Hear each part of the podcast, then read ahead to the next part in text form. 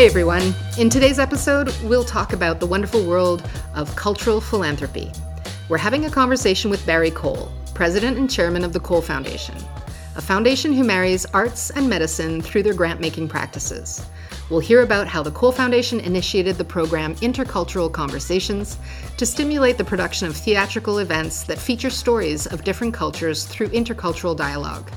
We'll also hear about the art of listening as a funder and how it can create collaboration and positive impact in the local community. Let's chat with Barry.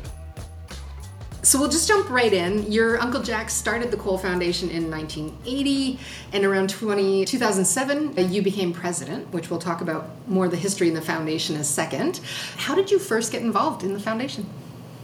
I got involved because Jack asked me to join the board in the late 90s. I was living in Victoria at the time, and I came to Montreal for the meetings of the foundation. He was suffering from Alzheimer's disease, and it was at the beginning stages, and he recognized what was happening, so he wanted me to be involved. Had you ever been on a board before? No, I've always I've run nonprofit arts organizations, so being with a nonprofit foundation is a very comfortable thing for me. Can you tell us about tell us about a, a highlight, something that you know was particularly impactful of a project or initiative that the Cole Foundation has been involved in, and tell us a bit about the impact that it's had in the community. Well, one thing that Jack did was he funded the Penny Cole Lab at, at McGill at the Children's Hospital. So it was a lab for pediatric oncology, hematology and that's been going ever since. And there are researchers there today working in that lab. So that was one of the things that he initially set up, which has had a longe- longevity. Jack also was feeling that the YMCA was an organization that helped him.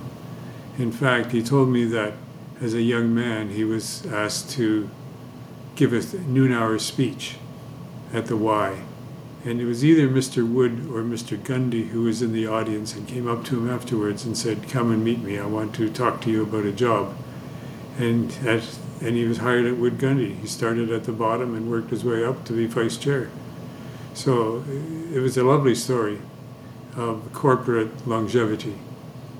Yeah, and really the the potential that you can have when you're welcomed into a position like that and slowly mm-hmm. making your way up That's and right. then converting that success into philanthropic success along the way that's even doubly rewarding at that point yes it certainly is fantastic is there anything in more recent times since you've been president that there's been a project or an initiative that maybe you instigated that that has left a mark on you or the community Oh, there are a number. My background was, has been in performing arts management. So I've managed the symphony orchestra, I've been an impresario, I've managed theaters. So setting up a program in the arts has been particularly close to my soul, as it were. I can talk about setting up a program for intercultural dialogue in theater. We read the Bouchard Taylor report in 2006 2007. And at that time, they had a statement saying that Quebecers were not welcoming to immigrants to the degree they should, hence, immigrants are becoming ghettoized. So I asked the question how do you break down the ghetto? And I come from a background of classical music, and I can play you an orchestral piece by, say, an Argentinian composer or a Polish composer and say, name the country or the culture from that composer. And it's very difficult to do because his style of music is international. But in theater, you have the stories. And so I said, let's have a theater program to show the stories of different cultures. And so we set up a program for intercultural dialogue, theater programs that show the stories and when I went to talk to the theater companies about this, I asked them, you know, name me some of the plays. And both in French and in English theater companies in Montreal, no one could name me a play. So I said, okay, that's fine. We will then commission plays and we will create the literature. Or we will translate it. If there's an Italian play that you know that's intercultural, that shows a cultural dynamic, we'll provide money to have it translated into French or into English. So we set up this theater program in 2008.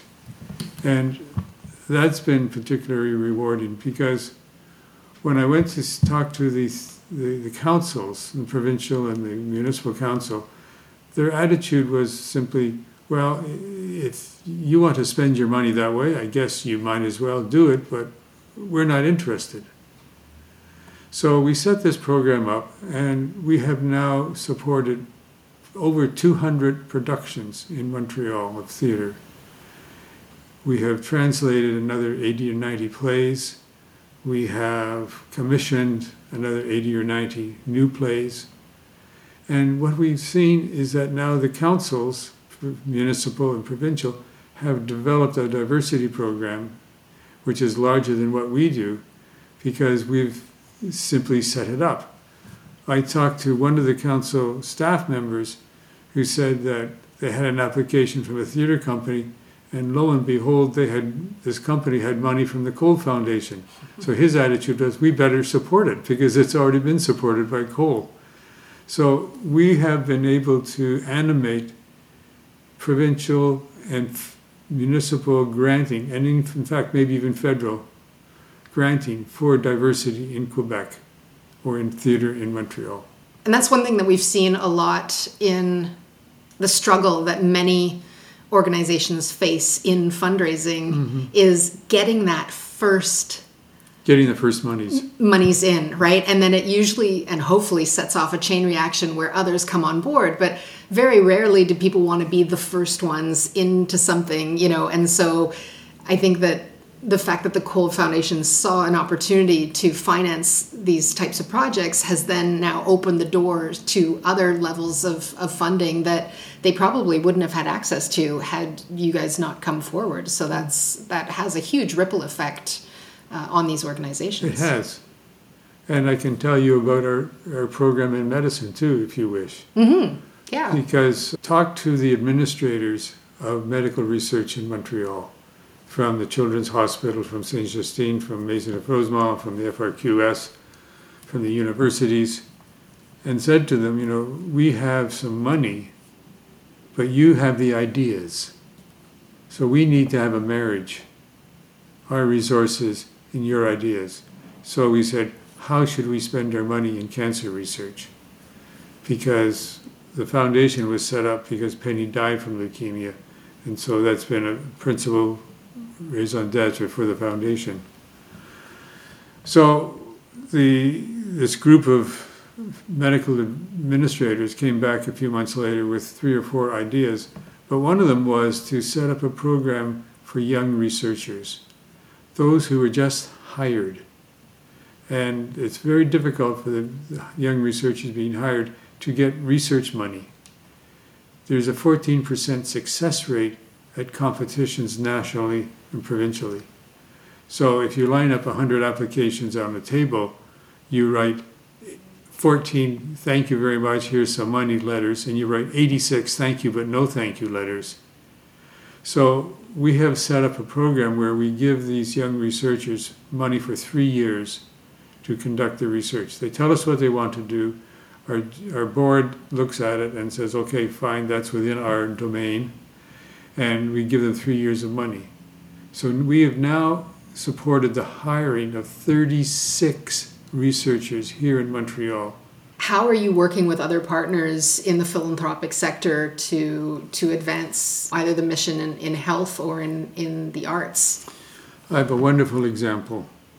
We worked with the Canadian Cancer Society on a project, and we brought together 20 funders to put their money forth for research projects. So this was in 2017. I made 40 presentations and I had 20 people say yes, they would help out. That's anywhere, a good close rate. anywhere from, you know, a one with a $20 bill once up to someone with a half a million dollars. But based on that success, the Cancer Society came to me three years ago now and said they had a donor with $250,000 for pediatric cancers. Would we match it?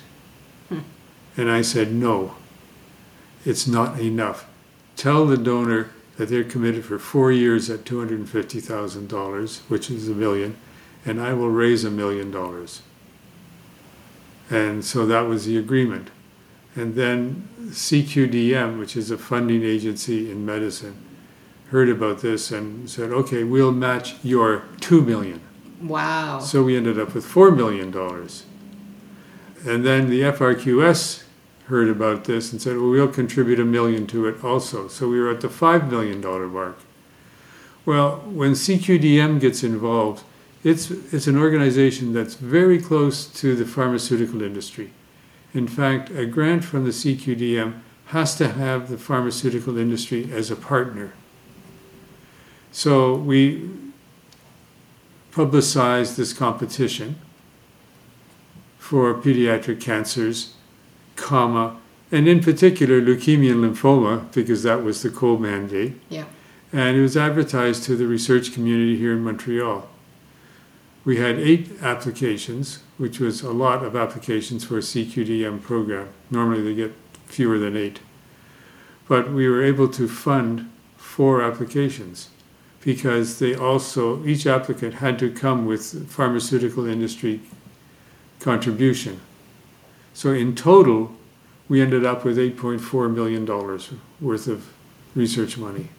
You know, there's, there's, there's so many grant making organizations that usually just focus in one area. And and at the Cole Foundation we have two we're schizophrenic. quite distinct groups. And arts and culture which you mentioned earlier is one of the other you know passions of, of the Cole Foundation and you mentioned earlier about the interest in funding, you know, organize uh, activities that that promote, you know, intercultural exchanges and so on and so forth. So I was wondering, um, how does the Cole Foundation support initiatives that promote inclusivity and diversity, and how has this evolved over the years? Because I know you just told us a little bit about its genesis, but how have you noticed, other than the fact that you seem to be ahead of the curve and now more people are recognizing that this is worth investing in, there's a lot more sensitivities around, you know, diversity and inclusion in our communities now and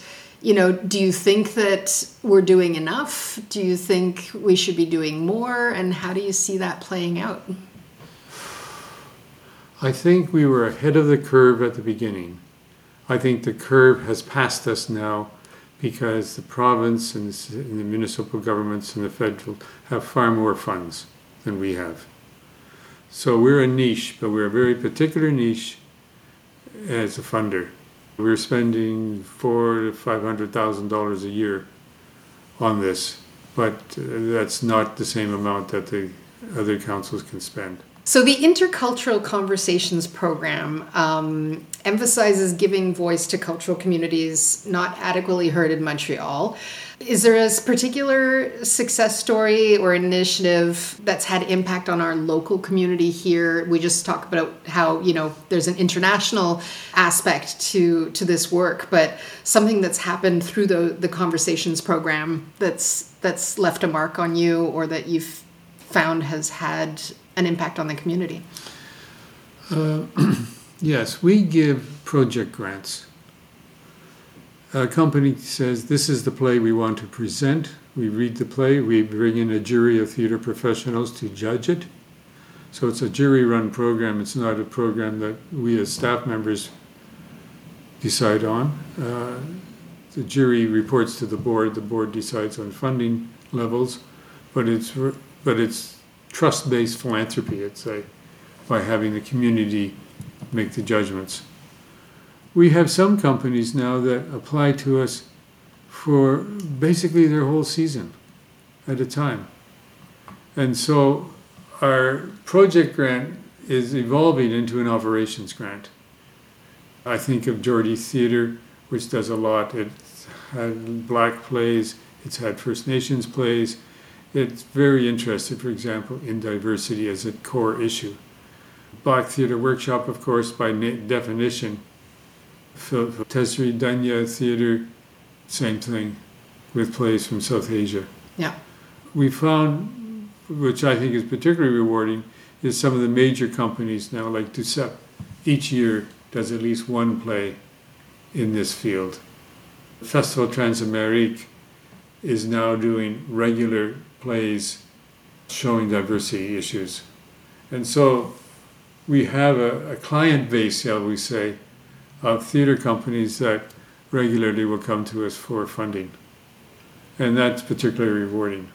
Yeah, and I've I, I work have worked with Black Theater Workshop. I continue to work with Geordie Theater, and one of the things that I've noticed is the the dialogues that this then creates with the audiences who participate. And it, watching a show where you're seeing you know learning things you know as you're watching the show and i didn't know things were like that or or even being confronted with some uncomfortable situations because you're not you know recognizing some biases or things that, that are happening that transpire during those stories during intermission and and after and long after the the, the show itself the community continues to have those conversations. And it can be really eye-opening for for some theater goers that probably may not have been expecting to get that kind of lesson somewhere and, in there and right? that's what we're trying to encourage. And, and as a foundation our resource is money. That's what we have and so we've said to the theater companies if you organize a talkback we will fund it so if you want to bring in your marketing director, you want to bring in some guests to see the play and then engage the audience afterwards in dialogue, then for me that's creating a better communication and having a greater impact for what that play has. Redbone Coonhound, the play that Imago presented last season, fills that bill. There was a talkback after every performance. My sister in law starred in it. I didn't know that. yes, she did. Lucinda Davis. Plug to my sister in law. Yeah, no, I mean, it, it is great because there's people want, when they've been moved and when they've had an experience, you can't not talk about it, right? And so, mm. talkbacks are a great tool. And just if, you know, if these theater companies can also facilitate, especially in schools, you know the teachers want materials. The teachers want to be using these as teaching moments and and having conversations with their classes as well. So i can imagine that that plays into it uh, more than just the play itself. Well i think for the children's theater or aya young artists young young Young theater, uh, y, uh, YTA. A, no, young, AYA. TYA, sorry, that's true. Theater for young audiences. Yeah, that's TYA. it, that group. Yes. we say by definition, they do a talkback. And that's part of their package.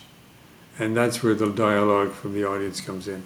And we've had lots of situations where, for example, a young black kid in the audience says, I finally saw myself on stage. And now I know I have a role to play. That's tremendously moving. Very powerful. Very powerful. Yeah. Oh.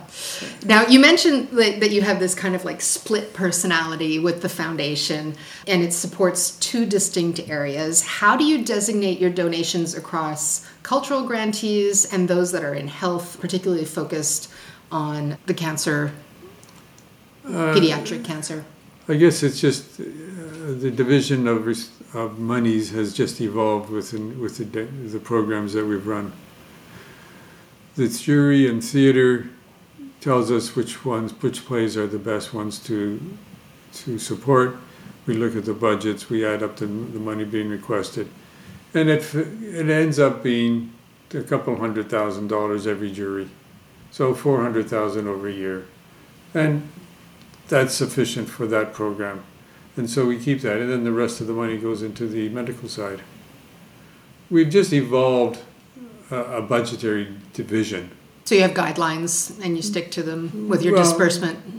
We have, gu- yes, we have guidelines, but we are spending more than is required. The founda- to be a foundation, you used to have to present 3.5% spending. Now it's up to five. Now it's up to five, but we're doing seven. Fantastic. A lot of arts and culture organizations uh, often feel a bit at a loss as to how to present themselves well for grant making organizations. Do you think there's a secret sauce, or do you think that theater companies, music, musical performances, that they should just speak from the heart? And how do how did they put together a good pitch for a foundation? Is there is there a magic recipe? There's not a magic recipe, but frankly, if they don't feel they know how to present, I just say, come and talk to us. We're here to support you. We're not here to hit you over the head with a baseball bat. No, we're here to support you. We want to encourage more work. We want to encourage more dial- intercultural dialogue. We want to hear the stories of different cultures. We want to be able to sit in an audience and get an understanding of somebody from a different culture so that when I get on the metro and I can sit beside somebody who has a different dress on or a different complexion than I am, I feel more, more at peace. And this is what we're trying to do. We build the harmony, the social harmony. How to break down the ghetto, how to create the cosmopolitan society. That's what we're trying to do. And and you're well on your way to helping us do that locally and I hope other people take from your example and, and replicate it as often as possible so that we well, can continue to grow that movement. Well, that's that's the interesting point because our board said, "What's our impact?" And so I talked to some marketing people at HEC, and I said, "How do we measure audience response?" They saw a play. Did it change them? Was it this wow experience where they go home saying, I'm going to change my opinion of this culture because I saw this play? Or is it just, oh, nice play? That's it. Go home, check, take the babysitter home, you know, have a beer, have a glass of wine, go to bed. And, and so the researcher said to me, Barry, I'm not sure I can tell you what I did last week on Tuesday night. So I'm not sure how we can get the audience to say how the attendance at this play changed them. So he recognized, although we initially wanted to change the audience, we can't demonstrate it. But what we have done is change the opinion of the artistic directors for the repertoire they present. So our real impact has been in the theater community to the artistic directors of the plays, the theaters, to change their value system to say, this is something we must do. And there's an audience out there. I, I, I don't know this person personally. I was told anecdotally a black actor was at Duceppe in, on the stage, and he said, For the first time, I've looked out and seen black faces mm. in hmm. the audience.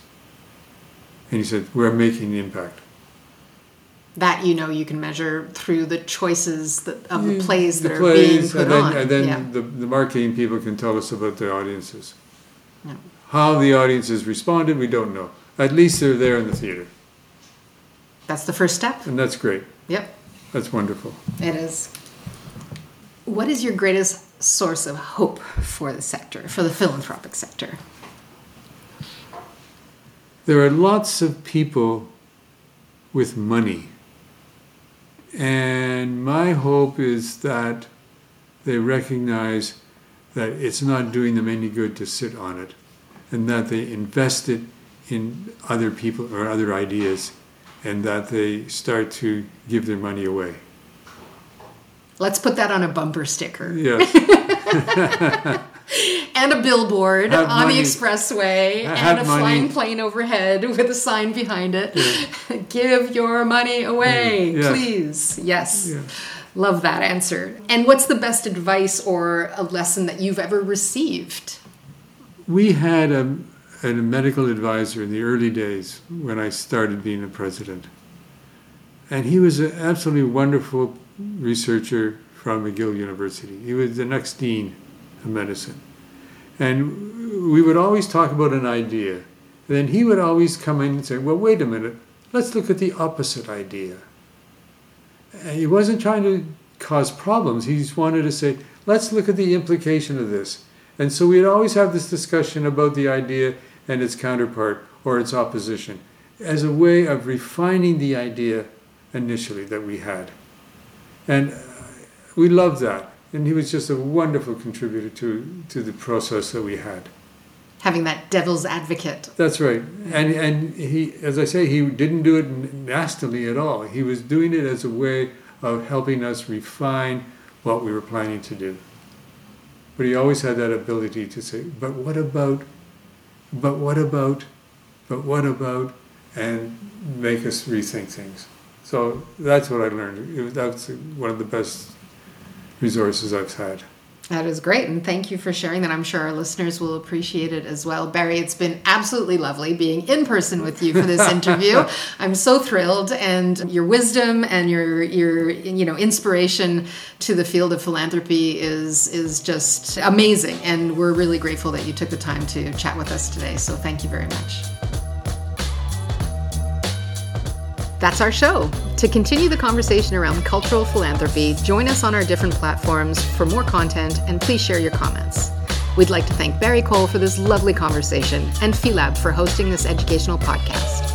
I would also like to thank the amazing team without whom this podcast wouldn't be possible.